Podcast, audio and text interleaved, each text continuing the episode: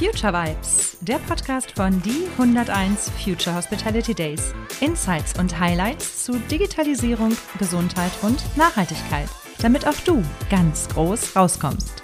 Future Vibes, produziert und präsentiert von Salz in der Suppe.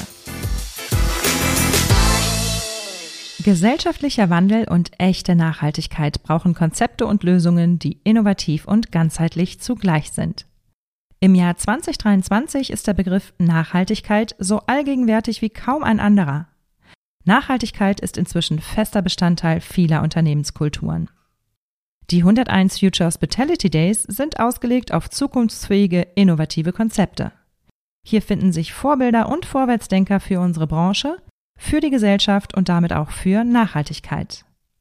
Der Sustainable Hospitality Award, powered by Kampmann, ehrt ein Unternehmen aus der Hospitality-Branche, das mit seinem Engagement eine Vorreiterrolle einnimmt und ein echtes Benchmark für nachhaltiges Unternehmertum setzt.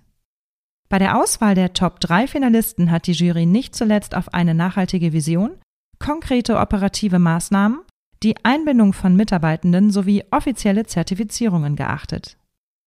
Wir präsentieren dir die Top 3 Finalisten des Sustainable Hospitality Awards powered by Kampmann schon heute, bevor der Gewinner dann live bei den 101 Future Hospitality Days in Düsseldorf gekürt wird.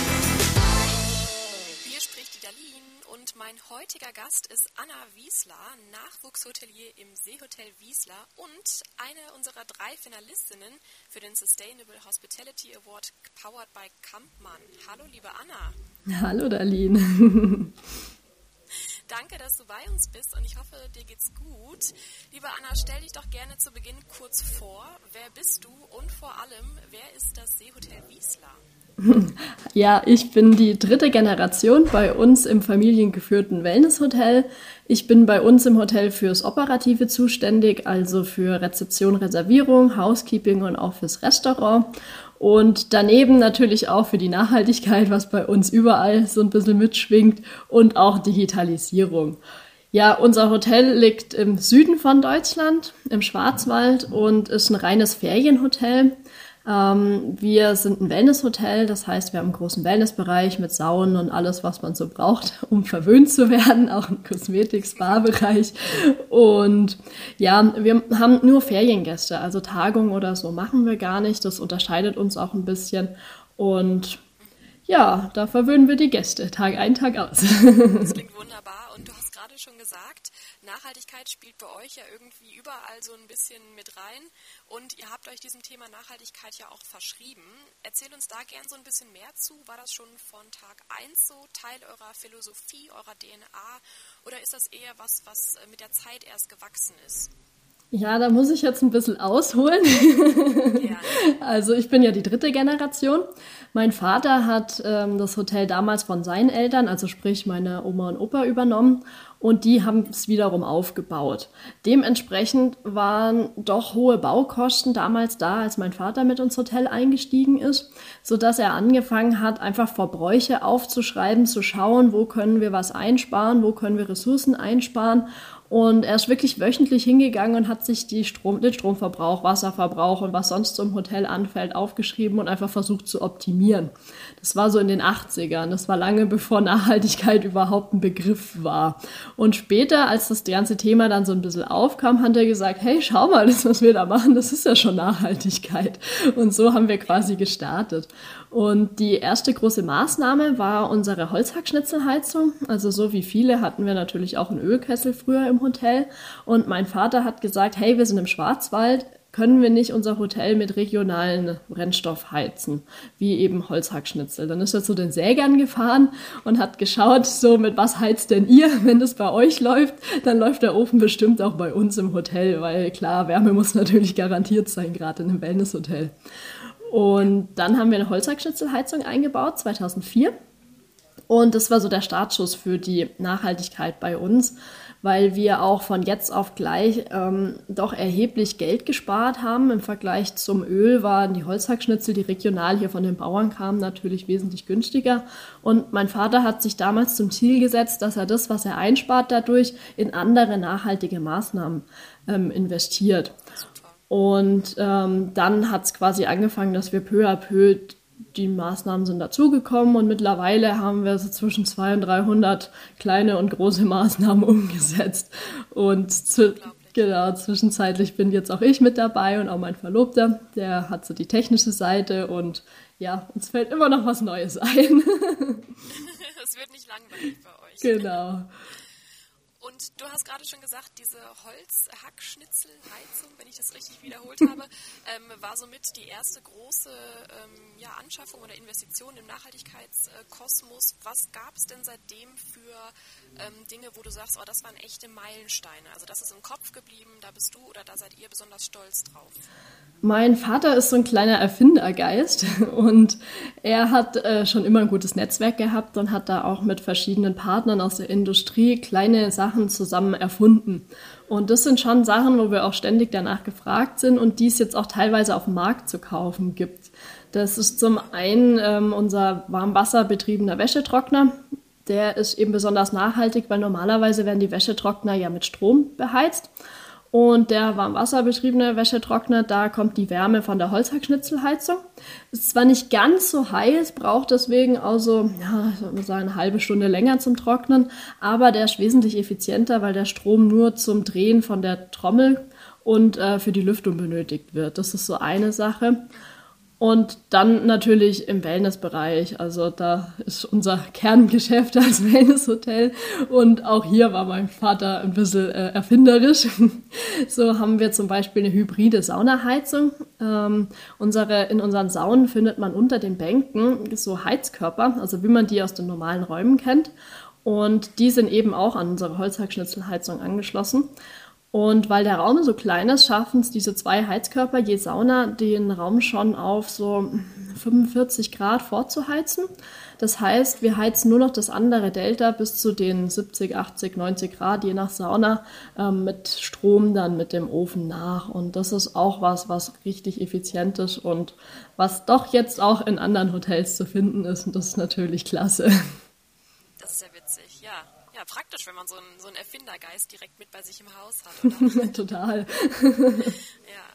Du hast ja gerade schon gesagt, auch viele andere Hotels äh, nutzen diese äh, ja, Erfindungen nun bei sich. Und grundsätzlich gibt es ja auch inzwischen viele Hotels am Markt, die ja nachhaltig sind oder sich auf diesen nachhaltigen Weg gemacht haben, sagen wir es mal so. Was würdest du denn sagen, was unterscheidet jetzt konkret das Seehotel Wiesler ähm, in seinem nachhaltigen Engagement, vielleicht jetzt nicht nur von dem, wie weit ihr schon seid, von den Maßnahmen her, vielleicht auch von der ähm, Betrachtung, wie ihr das Thema Nachhaltigkeit einfach angeht oder was da wirklich eure Philosophie auch dahinter ist? Ja, ich glaube, was uns zum Großteil unterscheidet, ist das ähm, Umfassende. Wir haben einfach schon sehr lang damit angefangen. Dementsprechend, wie du schon sagst, sind viele Maßnahmen dazugekommen. Und wir haben natürlich dadurch auch sehr viel Wissen uns angeeignet in den verschiedenen Bereichen. Und ich würde sagen, das unterscheidet uns ein bisschen. Mein Vater, der hat damit angefangen, der ist ein bisschen der Erfindergeist, wie wir schon gesagt haben. Und er hat so den Blick fürs Wesentliche. Und von ihm kommen eben viele Maßnahmen auch zur Prozessoptimierung zum Beispiel, was ja auch wichtig ist. Und das ist aber nicht alles. Meistens hört es ja da schon auf in, in, vielen Hotels, weil man natürlich auch nicht die Zeit hat, sich so damit zu viel zu beschäftigen. Aber bei uns ist Nachhaltigkeit einfach Chefsache. Und weil wir alle dahinter stehen, funktioniert es, glaube ich, bei uns auch so gut. Und deswegen haben wir eben auch die anderen Bereiche. Meine Mutter, die ist bei uns für den Wellnessbereich zuständig, also für Spa, Kosmetik. Und sie schaut eben in ihrem Bereich, was sie Nachhaltiges machen kann. Da haben wir zum Beispiel vor zwei Jahren auf ihre eigene vegane und mikroplastikfreie Kosmetikserie umgestellt. Auch in den Zimmern, also die Bodylotion und Seifen und Dusch. Ähm, Hair Body, was man da so findet als Gast, das ist alles aus ihrer Kosmetikserie nachfüllbaren Spendern. Und auch die Anwendung schaut sie, dass sie da den regionalen Bezug dazu kriegt. Das ist so ihr Teil der Nachhaltigkeit, wo sie sich gut auskennt. Dann eben mein Verlobter, der Fabian, der ist ein richtiger Techniker, der hat das auch gelernt und der mh, hm, kennt sich total gut mit Energie aus und auch CO2. Wir bauen ja gerade unsere Energiezentrale, das ist so sein Baby und auch die ganze CO2-Geschichte, CO2-Bilanzen ähm, und wir rechnen auch den Fußabdruck zum Beispiel fürs Essen aus oder für die Übernachtung und so. Und da kennt er sich dann aus und ja, ich bin bei uns im Operativen, ich habe den Gastkontakt. Das heißt, ich ähm, bekomme wahnsinnig viel mit, wie die Gäste auf unsere Nachhaltigkeit reagieren, wie das ankommt, wie wir uns da verbessern können und äh, wie man das eben in die operativen Prozesse mit einbinden kann. Und auch Digitalisierung ist so mein, mein Thema bei uns. Und ja, da lassen sich auch doch gute Synergien finden, wie man beide Themen so ein bisschen ja, zusammenbringen kann und wie, wie man da voneinander profitieren kann. Und ich glaube, das unterscheidet uns auch von den anderen, dass wir einfach so wahnsinnig breit gefächert sind. Und ja, wir teilen das unglaublich gerne. Ich glaube, wer uns kennt, weiß, dass wir gern darüber schnacken und auch den Ratschlag geben oder die Leute zu uns einladen, weil ja, wir, wir teilen das einfach gern, damit noch mehr Hotels nachhaltig werden, weil manche Sachen kann man einfach super gut auch in anderen umsetzen und je mehr wir da als gesamte Branche für die Nachhaltigkeit machen, desto besser eigentlich.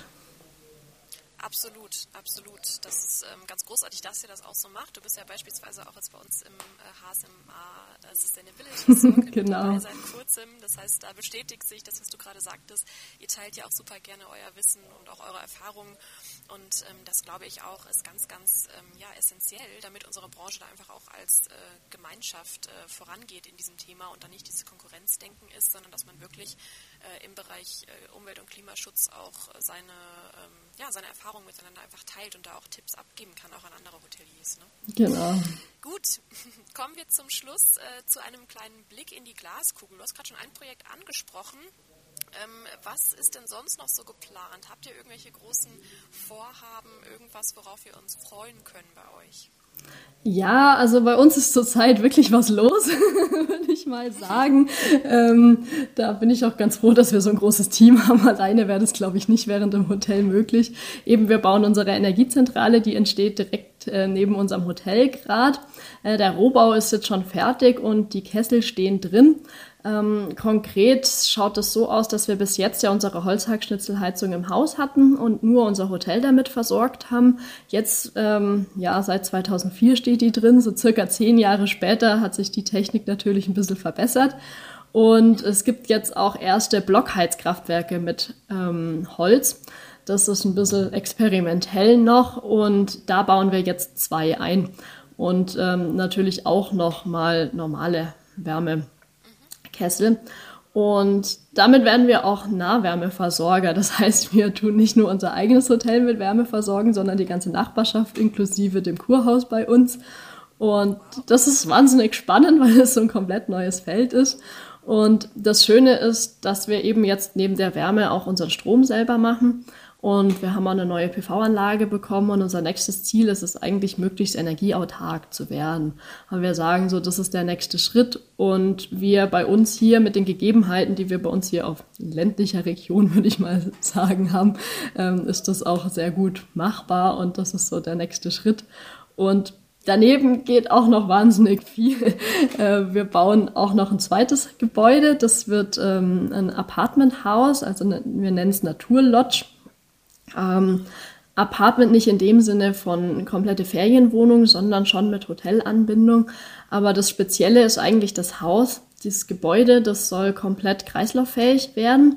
Also man kennt ja das Cradle to Cradle, ähm, wo es eben in diese Kreislauffähigkeit geht. Das ist allerdings nur auf Produktebene und wir versuchen jetzt mit dem Haus natürlich mit Partnern, weil das ist ja doch nicht so genau unser Gebiet und da versuchen wir jetzt mit Partnern das auf äh, Gebäudeebene zu bringen, so dass das komplette Haus ähm, möglichst eben dann kreislauffähig ist, was doch auch eine Challenge ist, weil die verschiedenen, selbst wenn die einzelnen Materialien kreislauffähig sind, muss man die ja immer auch noch verbinden. Und ja, da lernen wir gerade unglaublich viel und äh, teilen das auch wirklich gerne, weil ja, sowas gibt's noch nicht und ja, da machen wir gerade wirklich interessante Erkenntnisse und sind da auch echt offen, was nicht geht. Also, wie gesagt, das ist ein bisschen so innovativ. Und ja. Ja, dann haben wir auch noch ein drittes Projekt tatsächlich. wir, ähm. Ja, doch, tatsächlich. Alles, alles gerade so ein bisschen aufs Mal. Das hat sich einfach so ergeben, dass ähm, die Gemeinde ähm, hat gesagt, sie würden gerne Kita bauen.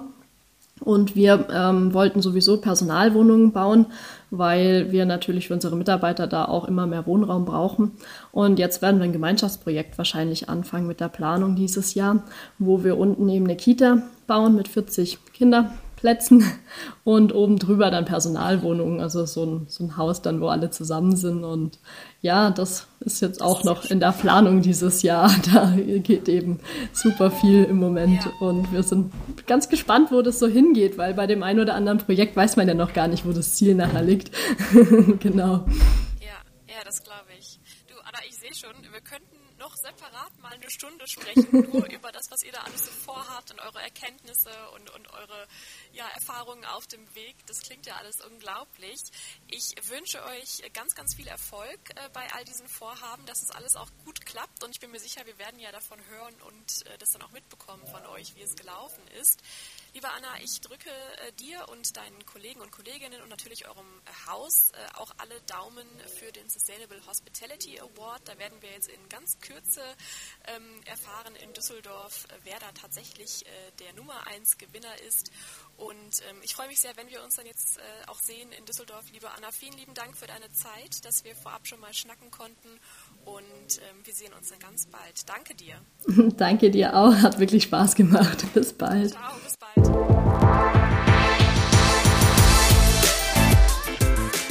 Das war Future Vibes.